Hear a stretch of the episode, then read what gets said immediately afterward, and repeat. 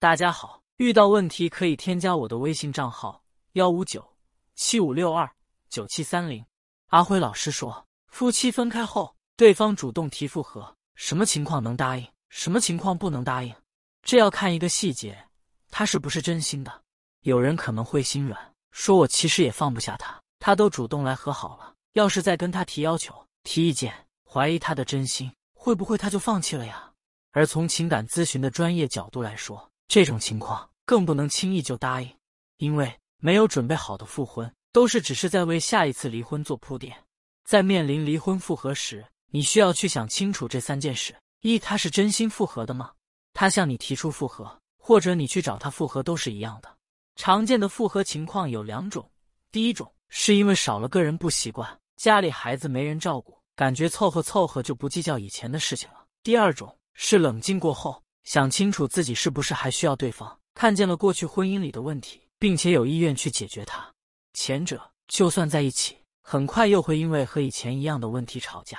比如他常常出轨，但是又舍不得一个完整的家庭，低声下气来求复合之后，马上又开始去找别人。比如你看不惯他没有边界感，总是把家里的钱拿去接济他的原生家庭，好不容易重新在一起，他觉得既然是一家人，就又故技重施了。而后者。才有婚姻延续的基础。你们真的知道自己是为什么离婚？这些问题对你们来说有没有触及底线？在心里有多大程度想要重新开始这段感情？有没有为复合做好心理准备？做好遇到问题时的相应解决预期，才不会让过去的问题一次次重复上演。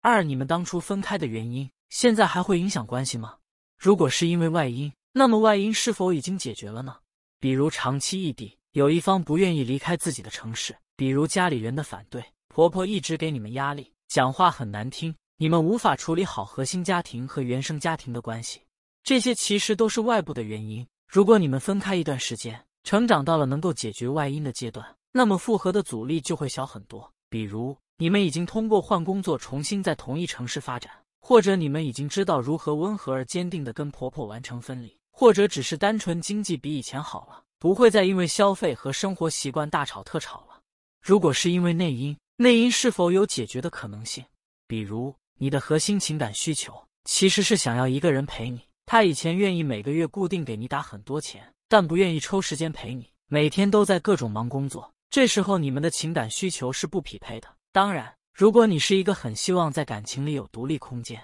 不喜欢伴侣缠着你的人，那你就没那么容易觉得他不够爱你。而他的核心情感需求又是否和你一样呢？你们是否曾经深入的聊过这件事，了解彼此？当发现两个人的情感需求有出入的时候，你们曾经试过调整和磨合吗？还是谁都不愿意让步，总是期待伴侣主动来满足自己？如果过去的需求不匹配，而你们又很爱彼此，很想继续生活下去，那么未来要怎样做才能让两个人同频？这些需要你去客观的、准确的做出判断，去分析婚姻细节，才能找到适合你们的修复方向，重新复合。并不是终点，在这之后，你们的婚姻也不能按以前一样去过，而是要完完全全的重新建立起新的沟通模式，避免再次掉入惯性的问题陷阱中。而如果你发现这些问题全都没有解决，该有的问题还是原样，就连当初你们分开的那个问题，他都一点不改，那么无论你有多放不下他，我都不建议你轻易复合，重新体验一次当初的伤害，既伤感情又消耗自己。